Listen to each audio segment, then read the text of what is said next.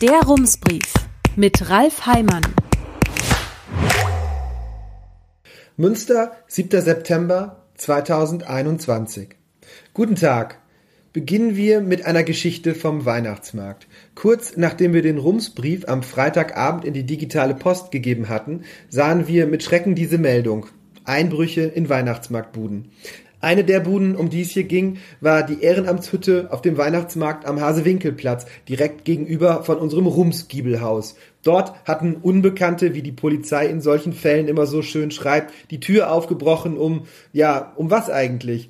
Das war anfangs gar nicht klar. Am Sonntagabend habe ich dann Wolfgang Nietern gefragt, der den Weihnachtsmarkt organisiert hat, und der sagte mir, die Unbekannten hätten einen Stecker geklaut, einen Dreifachstecker oder noch genauer einen weißen Dreifachstecker. Sie wissen schon, weiße Dreifachstecker, das Öl des 21. Jahrhunderts, das Diebesgut deutet eher darauf hin, dass es sich um einen einzelnen Unbekannten oder vielleicht auch um eine Unbekannte handelt. Wenn man nämlich versucht, einen Dreifachstecker zu teilen, kann man ihn nicht mehr gebrauchen. Das Ding ist seitdem jedenfalls verschwunden, daher die Bitte, wenn Sie irgendwo einen weißen Dreifachstecker sehen, informieren Sie bitte umgehend die Polizei. Wir bleiben auf dem Weihnachtsmarkt. Marc Stefan Andres und ich haben am Sonntagabend zwei Stunden lang am Hasewinkelplatz vor unserer Hütte gestanden, zwei Glühwein getrunken, zwei Gehpflicht, was will man machen, und interessante Gespräche geführt. Ab 17 Uhr, so hatten wir angekündigt, ehrlicherweise waren wir fünf Minuten zu spät, ein Rumsleser, für den wir vor Wochen einen Kontakt hergestellt hatten, wartete schon. Er sagte, ein paar Minuten habe er noch, aber dann müsse er gehen. Ich fragte, auf wen er denn warte. Er sagte, auf Herrn Heimann.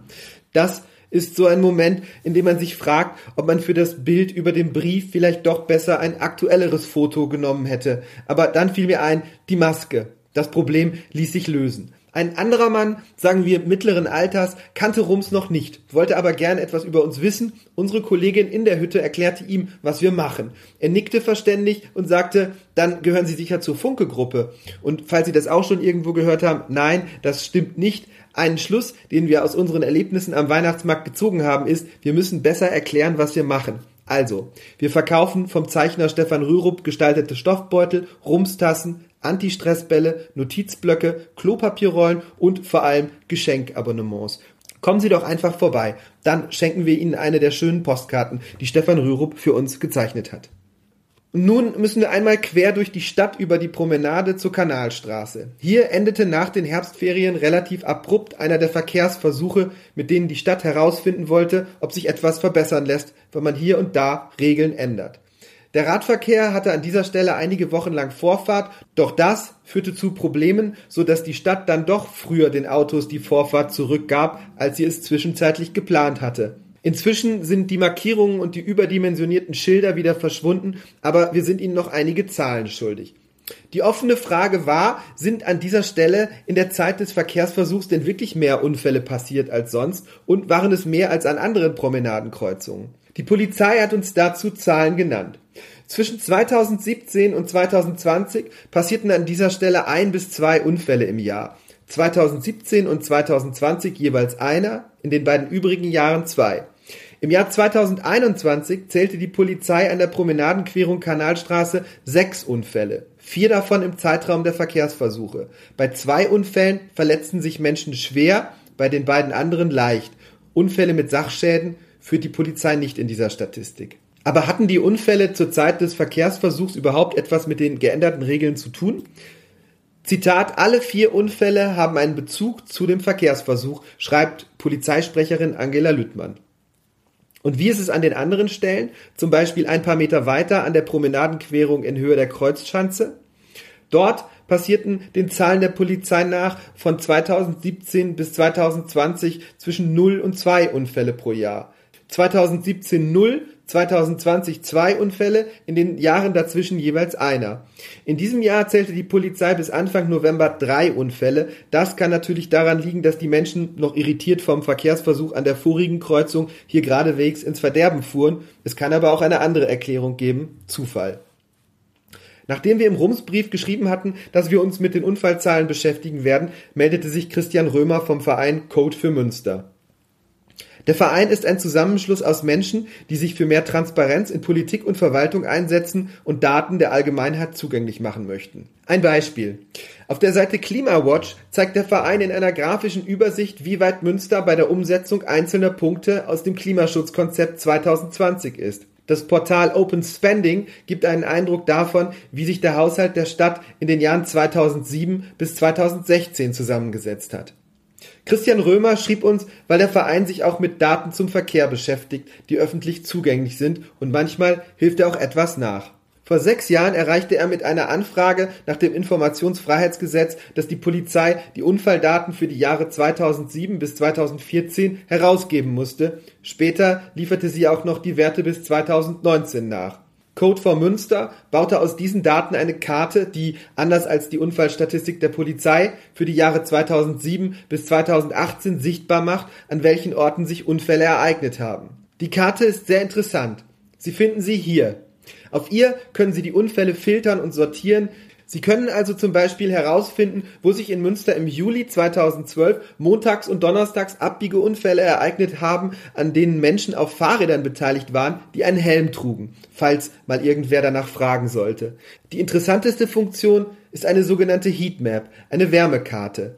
Sie zeigt auf einen Blick, wo Münsterstraßen am gefährlichsten sind. Der heißeste Ort ist nach dieser Karte Jahr für Jahr der Ludgeri-Kreisel.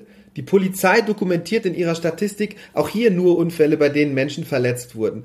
Blechschäden sind nicht erhalten und einige Unfälle lassen sich nicht zuordnen, weil die Ortsangaben ungenau sind oder fehlen.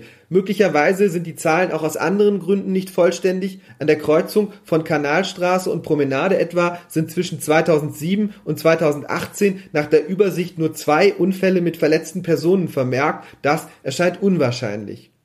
Für eine exakte Ursachenanalyse eignen sich die Daten also wohl nicht, aber die Karte ist trotzdem hilfreich, denn sie zeigt deutlich Tendenzen. Am Ludgeri-Kreisel zum Beispiel macht die Karte sichtbar, welche Stellen besonders gefährlich sind. Insgesamt sind hier für die Jahre 2007 bis 2018 genau 89 Unfälle vermerkt, immerhin knapp zwei Prozent aller hier in diesem Zeitraum dokumentierten Zusammenstöße. Allein 29 passierten an der Ausfahrt zur Hafenstraße, 28 an der Ausfahrt zur Moltke Straße, 16 an der in Richtung Hammerstraße, 10 an der Einmündung zur Ludgeri-Straße und 6 an der Abzweigung zur Schollemer Straße.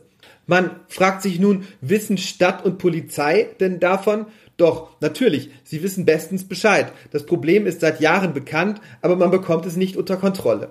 Hier die kurze Geschichte eines bislang vergeblichen Versuchs. Den Kreisel gibt es seit 1936. Vorher bestand an dieser Stelle allenfalls die Gefahr, von einer Straßenbahn überrollt zu werden, wie dieses alte Foto zeigt. Nach dem Krieg breitete der Verkehr sich aus. In den 1970er Jahren war schon zum Problem geworden. Die Stadt plante eine Kreuzung mit Unterführung, doch, Sie ahnen es, daraus wurde nichts.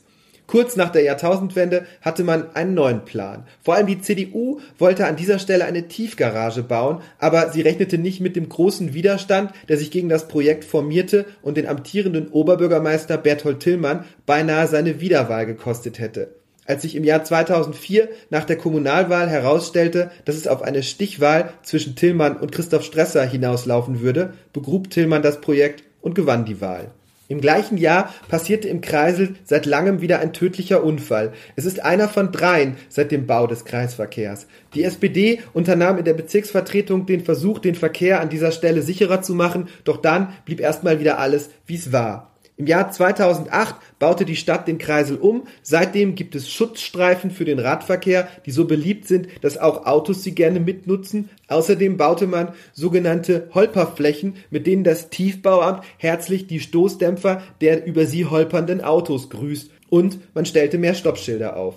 Wie sich die Unfallzahlen in den Jahren darauf entwickelten, zeigt eine Übersicht, die die Stadtverwaltung im Jahr 2009 erstellte, als die CDU einen Bericht über die Entwicklung am Ludgeri-Kreisel sehen wollte. Laut dieser Übersicht passierten im Kreisel zwischen 2000 und 2008 jährlich zwischen 100 und 130 Unfälle mit pro Jahr etwa 10 bis 20 Verletzten. Die häufigsten Unfallarten waren Fahrrad fährt auf Auto auf, 22 Prozent, Auto übersieht Fahrrad bei der Ausfahrt aus dem Kreisverkehr 16 Prozent und Auto übersieht Fahrrad auf den Fußgängerüberwegen 15 Prozent.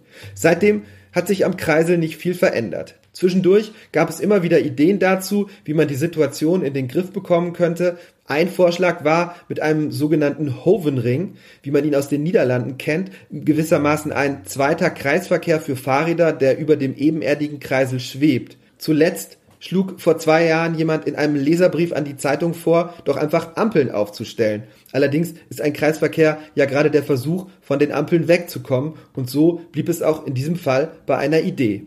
Und wie geht es jetzt weiter?